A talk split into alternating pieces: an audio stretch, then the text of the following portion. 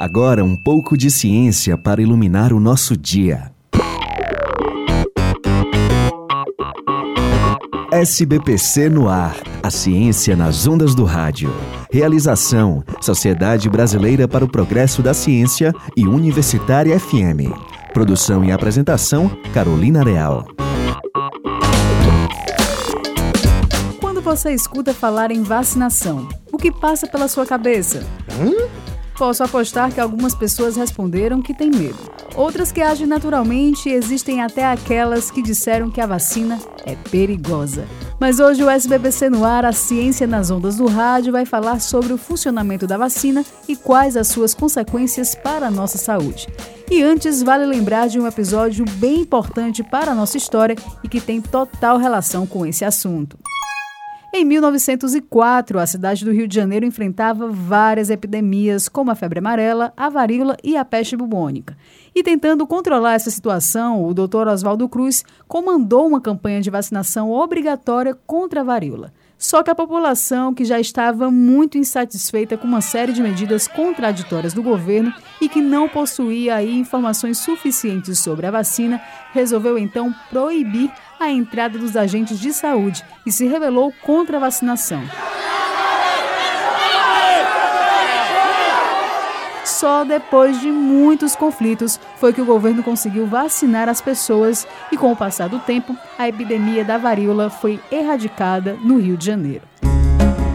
O mais interessante é que, assim como a varíola, o Brasil já conseguiu erradicar várias doenças através da vacinação. É o caso do sarampo e do tétano neonatal. Com esses resultados, o Brasil se tornou referência mundial em imunização, como explica o professor de doenças infecciosas da Faculdade de Medicina da UFC, Roberto Justa. Brasil possui o maior programa de imunização pública do mundo. Nós temos uh, desenvolvimento de vacinas através de pesquisas, nós temos um parque industrial que produz vacina de altíssima qualidade. Inclusive, o Brasil fornece vacinas para outros países, como é o caso da vacina contra a febre amarela. Eu acho que a pesquisa brasileira, as políticas públicas brasileiras, o nosso sistema de saúde, com suas características de universalidade, garantem à população um arsenal de vacinas extremamente importante para a nossa população e isso é louvável e deve ser mencionado. Mas você deve estar se perguntando, mas como é que essa vacina funciona no nosso corpo? Bem, tudo começa quando somos infectados por antígenos, que são bactérias e vírus invasores. Daí o nosso organismo produz anticorpos, que são proteínas que neutralizam esse antígeno invasor. Só que ao mesmo tempo, o nosso organismo também produz as células da memória, que são capazes de memorizar qual foi o anticorpo utilizado para combater o microorganismo invasor. E aí é que entra a vacina, porque é através da vacina que são introduzidos vírus e bactérias enfraquecidos ou inativos no nosso corpo, estimulando assim a produção de anticorpos e das células da memória. Com isso, o nosso organismo se torna imune à doença sem sequer tê-la contraído. Isso é bem interessante, não é mesmo? Ahá!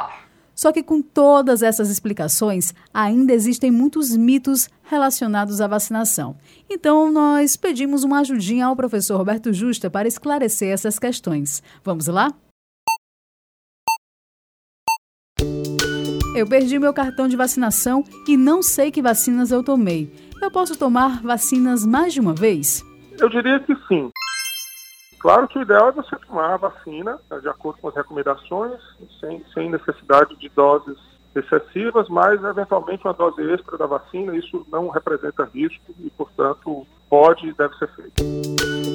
As vacinas podem causar efeitos colaterais? Verdade.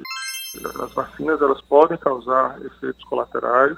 Na maioria das vezes são efeitos colaterais é, simples, benignos. Em geral, algumas pessoas têm um pouquinho de dor no braço após a vacina. Esse é, esse é o efeito colateral mais frequente da vacina. Mas, doutor, é verdade que as vacinas causam autismo? Isso é mito.